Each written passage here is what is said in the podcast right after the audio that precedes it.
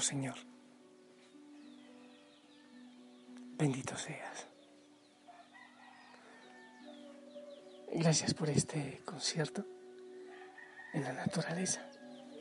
Sí, quiero que todos participemos de él.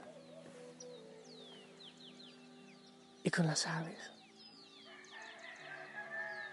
Y con toda la creación. Queremos nosotros también alabarte, adorarte y glorificarte. Gracias por hablarnos. Gracias incluso por permitir las tentaciones, aquellas que nos hacen firmes y fuertes. Eh, no nos permita, Señor, caer en el miedo, en el temor, en la cobardía. Ayúdanos a ser fieles a ti, a tu palabra. Pedimos al Espíritu Santo yo lo pido, lo clamo, lo ruego, Espíritu Santo, para cada hijo, para cada hija, para, para cada hoguera. Que seas tú, Espíritu Santo, puliendo ese proyecto de vida, esos propósitos, puliendo el corazón para la novedad de cada día, para decirte sí en cada amanecer y darte gracias por ese sí en cada anochecer. Prepara nuestro corazón, Señor, para los dolores, para las caídas, para volvernos a levantar.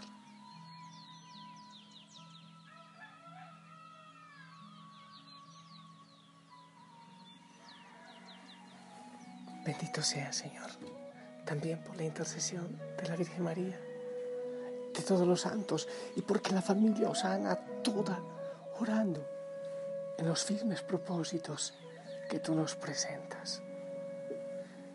Orando por cada hijo, por cada hija, por cada realidad.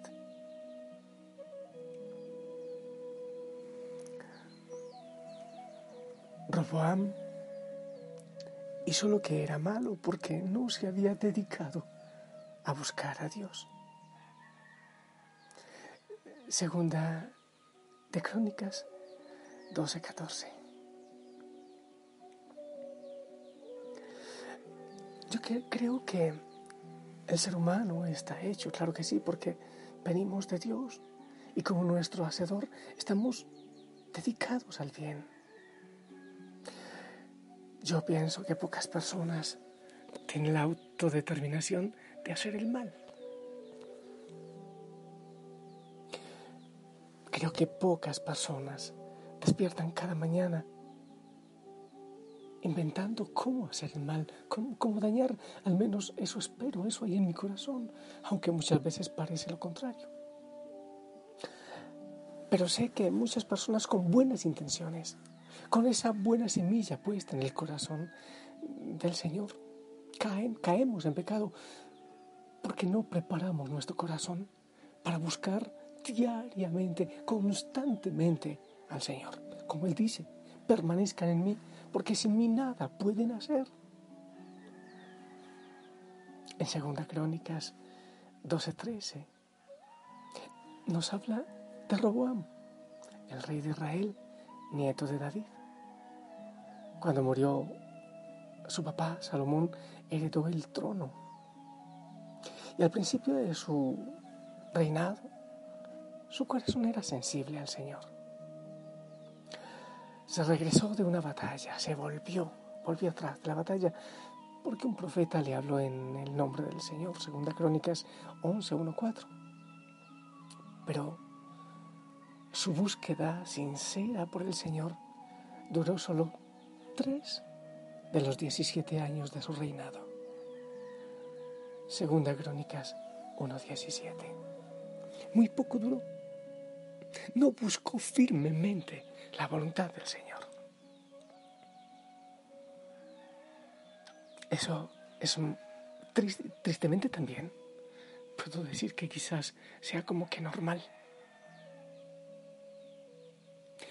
Conocemos a muchas personas, wow. Imagínate, yo no tengo cantidad de años como sacerdote, pero he visto a tantas personas que dicen yo quiero seguir al Señor, yo voy para adelante, pero les dura muy poco. Hacen grandes propósitos, grandes proyectos de vida, pero después van dejando que eso caiga, caiga, y el enemigo va llevando suavecito a la monotonía, al cansancio.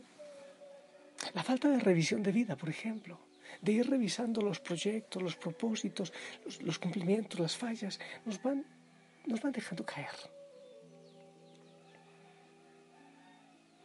Seguramente que amaban de verdad al Señor tantos que se han ido quedando en el camino. Dime tú, en la familia Osana, por ejemplo. Y empiezan con una emoción grande por las cosas del Señor. Pero después se fueron enfriando. En muchos casos abandonaron completamente al Señor. Y las cosas que alguna vez ellos querían, esos proyectos que tenían. Pero ¿cómo puede ocurrir esto? Bueno, también ocurre, por ejemplo, en el matrimonio, con dolor hay que decirlo. ¿Por qué? Es porque no preparamos nuestros corazones para buscar constantemente al Señor, para ser fieles a Él, para ser firmes. La palabra preparar es como establecer, como fijar algo con fuerza, algo aplicado a una determinación. Yo uso mucho la palabra determinación conlleva la idea de un esfuerzo libre, un esfuerzo propio para, en periodos prolongados, ser fieles, mantenerse en esa firmeza. La palabra hebrea, traducida como preparar, también es traducida como algo fijo, como fijar, como algo firme, algo determinado. David usó, mm, por ejemplo, esta palabra en el Salmo 57, versículo 8. Decía, mi corazón está firme, mi corazón está firme. Este salmo lo escribió acerca eh, del tiempo en que estaba oculto en una cueva porque Saúl, el rey, lo estaba persiguiendo para matarlo. Los hombres de David trataron de, de hacer que David matara a su contrincante, a Saúl, y se quedara con el trono que le correspondía, pero David no lo hizo. ¿Por qué? ¿Acaso no era que Saúl trataba de matar a David? Y si David lo hubiese matado a él, de sorpresa, pues nadie lo iba a acusar, no era culpable, había sido en defensa propia. David pudo salirse con la suya y haberse ahorrado años de dolor en su propia vida, pero David ya había preparado su corazón, ya había fijado su corazón, que él no tomaría el reino matando a Saúl. Sus propias palabras acerca de, de esta situación dicen, mi corazón está firme, o sea que estaba preparado, había tomado una determinación. Oh Dios, mi corazón está firme, yo cantaré y alabaré. Salmo 57, 7. Si David no hubiera ya dispuesto su corazón, si no estuviese firme en aquello que haría, pues entonces sencillamente no lo haría. Él habría sucumbido a la presión de ese momento. Pero él ya había fijado su corazón, oponiéndose a tomar la vida de Saúl. Fijar, determinar, tomar decisiones. Así que la palabra fijado, había fijado su corazón, también se puede usar como decisión firme. Estaba en posición, estaba estacionado en una opción. No sujeto a cambio, a variación constante. Firmemente sostenido en su mente, claro, una determinación clara. Una de las claves para preparar nuestros corazones es antes de encontrarnos con la tentación, fijar nuestros corazones en aquello que haremos o en aquello que no haremos. Hay que pensar en lo que haremos, pero saber realmente qué es lo que no debemos hacer porque nos daña. Y si nos conocemos, entonces debemos saber qué, por qué camino, no caminar. Mi mamá me ha dicho siempre, hijo, si tú sabes dónde te vas a caer, no pases por allí. Entonces debemos también fijar lo que haremos y lo que no haremos. David ya había establecido lo que haría, así que no habría otras opciones cuando le llegase la tentación. Muchas veces los cristianos no hemos hecho compromisos suficientemente fuertes. Entonces por eso sucumbimos con facilidad ante la tentación.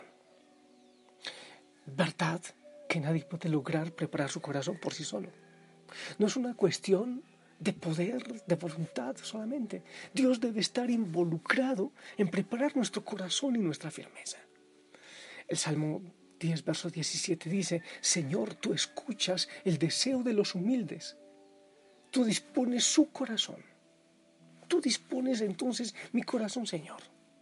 Cuando confiamos en el Señor y dependemos de Él, ponemos en Él nuestro corazón, en Él encontraremos nuestra fuerza. Ser fieles, orar a tiempo y a destiempo.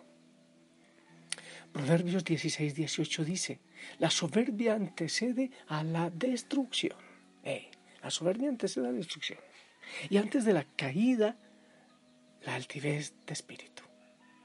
Cada vez que cualquiera cae de su firme posición en el Señor, que le suelta la mano al Señor, puede apostar que ellos dejarán de depender humildemente en el Señor. Creerán que ellos son los reyes, los ídolos y sueltan al Señor. La humildad debe ser, nunca debe ser pasada por alto. Nunca.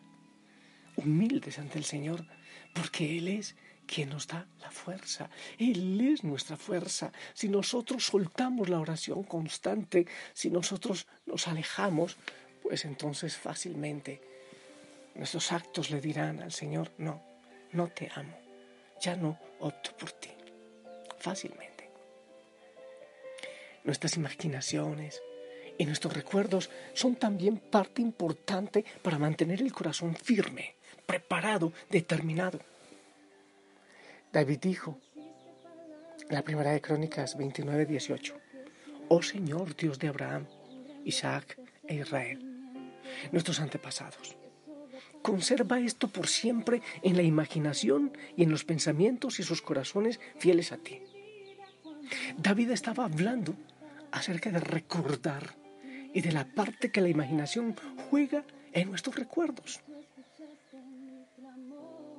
En contexto con esto, David justo había dado donativos para la construcción del templo en Jerusalén, que ascendían a mucho dinero. Primera Crónicas 29.4. Los jefes de las familias de Israel hicieron lo mismo. Ahí está, enseguida. Debe haber sido una experiencia asombrosa y David oró para que el Señor usara el recuerdo de este evento para preparar el corazón de la gente. El poder del recuerdo, escucha, es una parte vital para preparar nuestros propios corazones. Dios advirtió a los hijos de Israel que no se olvidaran de las obras milagrosas que Él había hecho para ellos y que mucho menos se alejaran de seguir al Señor. Deuteronomio 4.9, 23, también Deuteronomio 6.12, 8.11. No olvidar lo que el Señor ha hecho, no olvidar nuestros propósitos, no olvidar nuestros compromisos y no olvidar también las metidas de patas que hemos tenido para no caer más en ellas. Entonces hay que vincular el recuerdo, el no olvido, con la fidelidad. Para eso, la oración constante. Pero también hay que revisar constantemente nuestros propósitos. Nadie que esté dominado con pensamientos de la bondad y la fidelidad del Señor podría darle la espalda al Señor. Para darle la espalda al Señor, Satanás tiene que distraer nuestra atención y bloquear el recuerdo del amor de Dios, de sus bondades y de nuestros compromisos. Hay que mantener vivos nuestros recuerdos positivos, sí, obviamente más que los negativos. Y entonces así mantendremos nuestro corazón unido al Señor y nuestros propósitos andarán en firmeza, en fidelidad.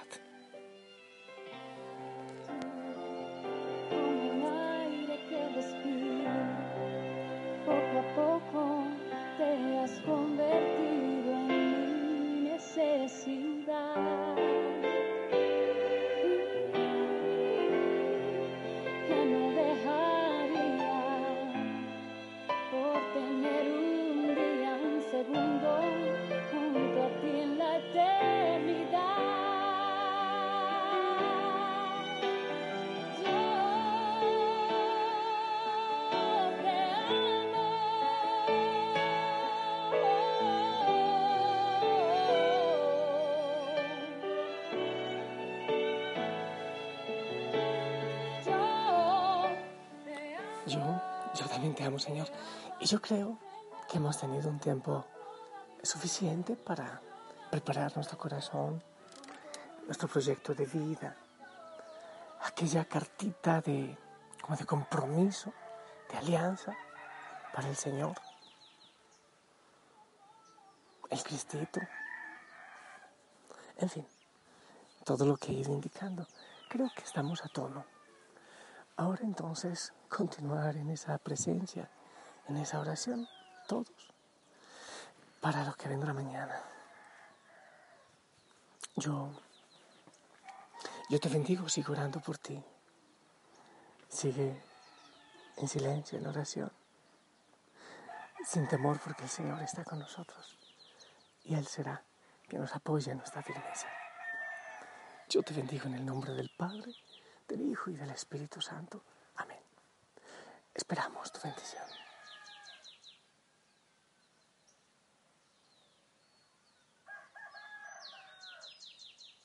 Amén. Gracias. Que el Señor te acompañe, te bendiga. Que Él te abrace, que la Virgen María también te apapache. Si el Señor lo permite. Nos escuchamos mañana. Precioso, víspera de, de Pentecostés y que el Espíritu Santo venga poderosamente a nuestra vida, a nuestro corazón, a nuestra familia. Sonríe. Hasta pronto.